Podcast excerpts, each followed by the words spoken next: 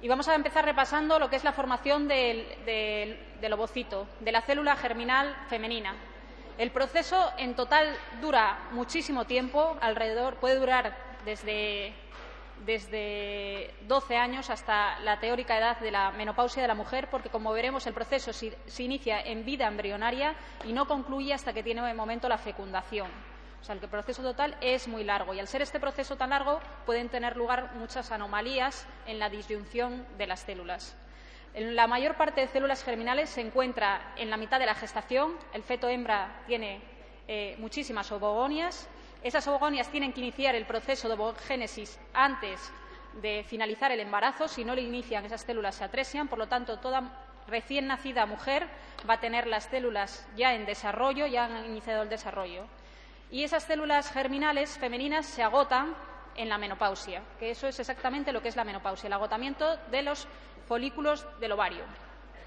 Como os digo, se inician en la tercera semana de la vida embrionaria. Esas células germinales se encuentran en la pared del saco vitelino, cuya función fundamental va a ser la nutrición del embrión. Por lo tanto, es un anejo que solo existe durante la vida embrionaria, 12 semanas de amenorrea, pero que también es el origen de las células germinales. Llegan a la gónada primitiva, que se encuentra delante del mesonefros, del riñón primitivo, eh, no se ha iniciado el descenso. Esa gónada, eh, perdón, esa célula germinal primitiva es una célula diploide siempre 46XX y va a sufrir eh, en el proceso de transformación hasta la célula germinal madura, hasta el ovocito maduro, va a sufrir un montón de mitosis, de biparticiones y dos meiosis.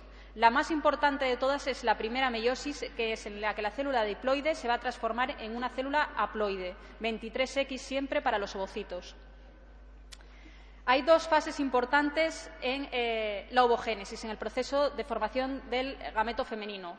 La primera es la profase de la primera meiosis, que es en la que se encuentran las células germinales desde que llegan a la gónada primitiva hasta el momento de la pubertad.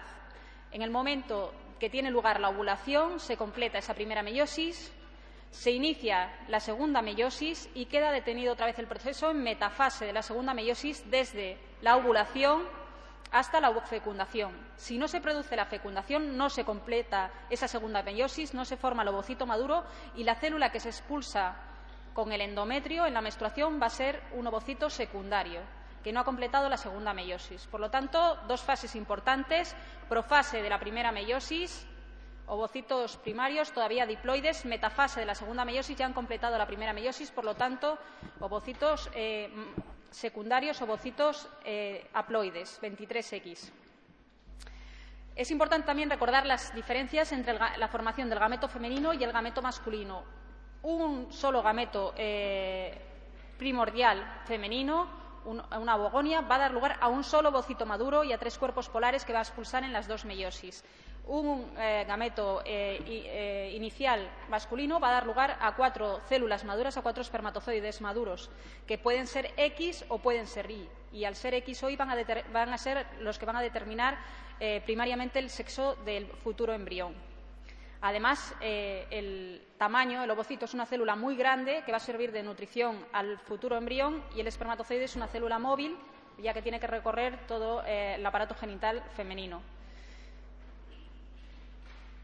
¿Dónde tiene lugar esa fecundación? Esa, donde se completa el proceso de formación del gameto femenino. Pues tiene lugar en el tercio externo de la trompa y por eso la mayoría de los embarazos ectópicos, o mal llamados también extrauterinos, porque hay intrauterinos también eh, ectópicos, tiene lugar en el tercio externo de la trompa.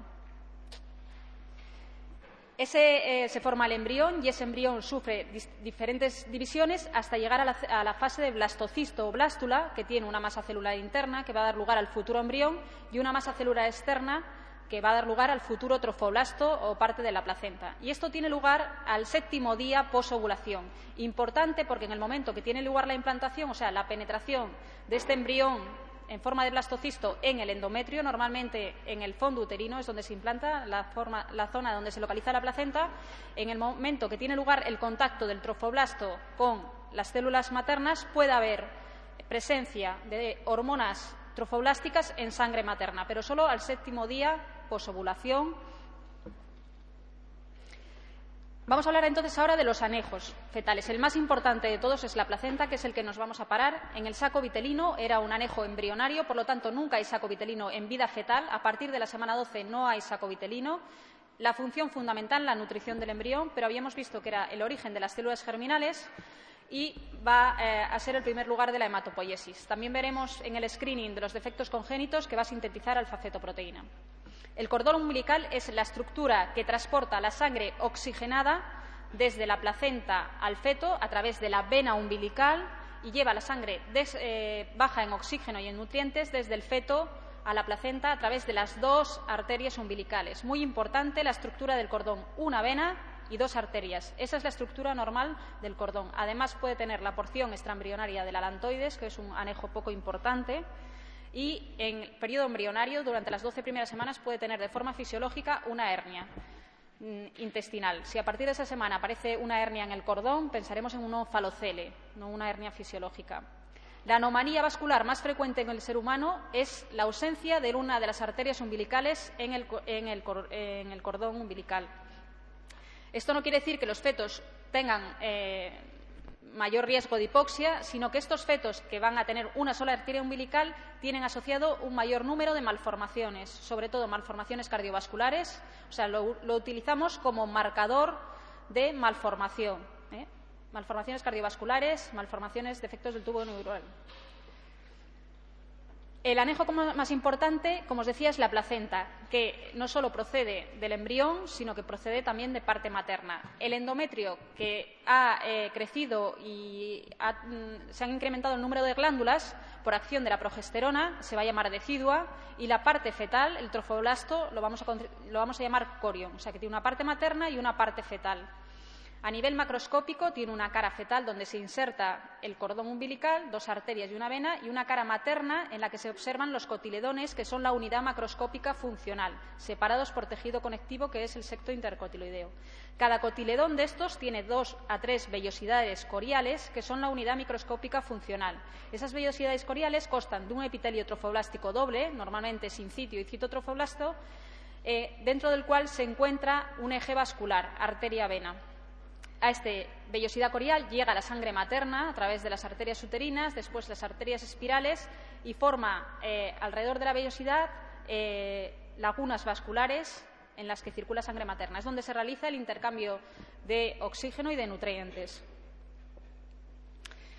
¿Cómo se realiza el intercambio? Pues yo creo que lo que hay que saber es el transporte activo. El transporte activo, por la regla mnemotécnica, aminoácidos, cationes y vitaminas hidrosolubles. Por transporte facilitado, los únicos combustibles que va a utilizar el feto en condiciones normales, que son la glucosa y el ácido láctico. Y por soluciones de continuidad en la placenta van a pasar hematíes, células y gérmenes. Por eso las infecciones en el embarazo van a ser más frecuentes al final del embarazo, aunque siempre más graves durante el periodo embrionario, durante el periodo de organogénesis. La única inmunoglobolina que atraviesa la placenta, la más pequeña de todas, la monomérica, que es la G. Cualquiera de las otras inmunoglobulinas que aparece en sangre fetal quiere decir que el feto está sufriendo una infección activa. La otra función importante eh, de la placenta, además del intercambio gaseoso y de nutrientes, es la función eh, endocrina va a segregar fundamentalmente dos tipos de hormonas. La proteica, la más importante de las hormonas proteicas, es la gonadotropina coriónica, que es aquella hormona que utilizamos para diagnosticar el embarazo en el test de orina o que nos sirve como eh, control de los eh, hemorragias del primer trimestre, embarazo ectópico, mola o amenaza de aborto. Es una hormona eh, que tiene dos componentes, una unidad alfa y una unidad beta. La unidad alfa es es igual a la de la LH, hormona luteinizante, la FSH, hormona folículo estimulante, y la TSH. Por eso puede dar, reacción cruzada con ellas. O sea, puede haber un test de embarazo positivo coincidiendo con el pico de LH y FSH. Y en cambio, la unidad alfa beta es específica del HCG. Por eso, mejor para hacer un test o para medir en sangre, mejor medir beta HCG. Nivel máximo del HCG en el primer trimestre del embarazo. ¿Por qué? Porque el HCG su función va a ser mantener el cuerpo lúteo, que es una estructura que se forma en el ovario, eh, después de la ovulación y que va a segregar progesterona, que a su vez es la hormona que mantiene el embarazo. O sea que es el corion, el propio trofoblasto, el propio embrión, está segregando hormonas para mantener el cuerpo lúteo para que a su vez se segregue progesterona para mantener el embarazo. La otra hormona importante es el lactógeno placentario, proteica. Ese lactógeno placentario es una hormona análoga a la hormona del crecimiento del adulto y su acción fundamental es el crecimiento del embrión. Lo que hace es secuestrar glucosa de la madre y eh, almacenar esa glucosa en la placenta y transportarla al feto. Por eso va a ser la hormona causante de que el embarazo sea un estado diabetógeno. Y el otro tipo de hormonas son las hormonas esteroideas. Aquí necesitan precursores maternos, pero también necesitan eh, componente fetal, o sea, síntesis a nivel fetal. La hormona más importante es la progesterona, esa hormona que se regaba al inicio del embarazo durante el periodo embrionario el cuerpo lúteo. A partir de la semana 12 la progesterona la va a segregar la placenta y, de hecho, eh, tanto lactógeno placentario como progesterona como estrógenos van a aumentar de forma constante a lo largo del embarazo. Y como os decía, la progesterona es la hormona que mantiene el embarazo. Es una hormona que impide las contracciones uterinas, es tocolítica. Eh, además, impide la contracción de cualquier músculo liso del cuerpo. Por lo tanto, va a ser la responsable de que eh, el tránsito intestinal sea más lento, que haya eh, reflujo vesicureteral, que haya hidronefrosis en el embarazo. Todo ello es responsable de la progesterona, incluso reflujo gastroesofágico. La, progesterona procede fundamentalmente de precursores maternos y tiene que descender justo antes del parto para que se puedan desencadenar las contracciones uterinas. Con los estrógenos no pasa lo mismo.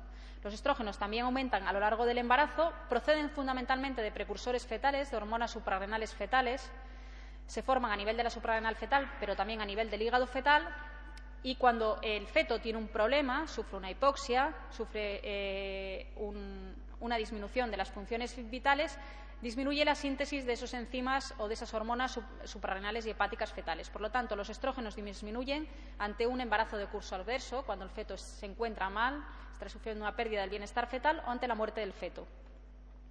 Estrógenos, veremos que estrógenos naturales, así como progesterona natural solo hay una, hay un derivado de los esteroides que es la 17 hidroxiprogesterona, pero no es progesterona. Estrógenos naturales hay fundamentalmente tres. El estriol, que es el estrógeno que predomina en el embarazo, el estradiol, que es el estrógeno más potente de todos, ya sabéis que las hormonas esteroideas tienen distinta potencia y es el que sintetiza fundamentalmente el ovario, y la estrona, que es el estrógeno que predomina en las mujeres posmenopáusicas y procede de la conversión de los andrógenos en el tejido subcutáneo periférico. En cuanto a la circulación fetal, sabéis que es diferente eh, de la circulación materna y por eso las anomalías, sobre todo cardíacas, son muy difíciles de diagnosticar en periodo fetal. ¿Qué sucede con la circulación fetal? Bueno, pues que llega la sangre, recordar, a través de la vena umbilical, sangre oxigenada y rica en nutrientes, entra a través de la pared abdominal, eh, llega al hígado. En el hígado se divide en dos trayectos, un trayecto de aceleración que se llama conducto venoso de Arancio, ductus venoso, esa sangre eh, acelerada llega a la vena eh, cava inferior, de la vena cava inferior al corazón derecho y esa sangre que tiene un impulso, que eh, es una sangre que circula muy rápido, pasa directamente a través del foramen oval a la aurícula izquierda, porque en vida fetal el foramen oval está permeable, de la aurícula izquierda al ventrículo izquierdo y del ventrículo izquierdo a la aorta, porque la circulación del feto es una circulación que intenta preservar corazón, cerebro y suprarrenales fundamentalmente. La otra parte de sangre que no, está, eh, no eh, sigue el trayecto del ductus venoso llega también a la vena cava inferior con eh, una velocidad más lenta. De la vena cava inferior llega a la aurícula derecha, de la aurícula derecha pasa a través de la válvula tricúspide al ventrículo izquierdo, del ventrículo izquierdo a la arteria pulmonar y de la arteria pulmonar pasa a través del ductus arterioso, que está permeable en vida fetal, también a la aorta y a los troncos supraórticos. Por lo tanto, tres comunicaciones ductus venoso, foramen oval y ductus arterioso. El otro eh, anejo es el líquido amniótico. El líquido amniótico procede de trasudación, pero fundamentalmente de la secreción urinaria. Todas aquellas eh, alteraciones de la secreción urinaria eh, van a, corresponderse con alteraciones del líquido amniótico. La forma mejor de medir el índice de líquido amniótico es el índice de Phelan, que consiste, mediante ecografía, por supuesto, en medir la máxima columna vertical de líquido amniótico libre de partes fetales o de cordón umbilical eh, en cada cuadrante uterino, dividiendo teóricamente el útero en cuatro cuadrantes. Hacemos la suma de los cuatro cuadrantes y decimos que el líquido es normal si se encuentra entre 5 y 25 centímetros. Decimos que hay un oligoamnios cuando se encuentra por debajo de 5 centímetros y ese oligoamnios siempre es patológico. Lo primero, descartar una rotura prematura de membranas. Eso es lo primero. Después veremos que las hipoxias fetales crónicas se van a acompañar también de oligoamnios. Y aquellas malformaciones urinarias que cursen con stop o disminución de la producción de orina, por ejemplo, una genesia renal bilateral, pues también eh, provocan oligoamnios. Como siempre es patológico, una vez que tengamos madurez pulmonar, extraer al feto. En cambio, los polidramnios, o sea, el exceso de líquido amniótico por encima de, 20-25, la mayor parte de las veces no eh, se objetiva la causa, son idiopáticos. De las causas a descartar, pues una hiperglucemia fetal que esté provocando poliuria, por lo tanto, una diabetes gestacional o pregestacional. También puede haber hidros, eh, anemias hemolíticas que provoquen poliuria. Y tenemos que descartar una malformación que curse con, eh, que impida la deglución de líquido amniótico, porque el líquido amniótico en condiciones normales el feto lo deglute, lo absorbe a través del intestino, lo filtra y lo orina. Una malformación digestiva que curse con stop, atresia esofágica, un teratoma en el cuello que impida la deglución, una este atresia duodenal, como los síndromes de Down, tiene también un polidramnios. También las malformaciones esqueléticas tienen polidramnios, aunque no sabemos la causa. Eh, lo que hay que tratar en los polidramnios son las complicaciones. La complicación fundamental es la amenaza de parto prematuro por la sobredistensión del útero y se trata o bien con amniocentesis evacuadoras o bien con indometacina, que veremos como tratamiento de la amenaza de parto prematuro.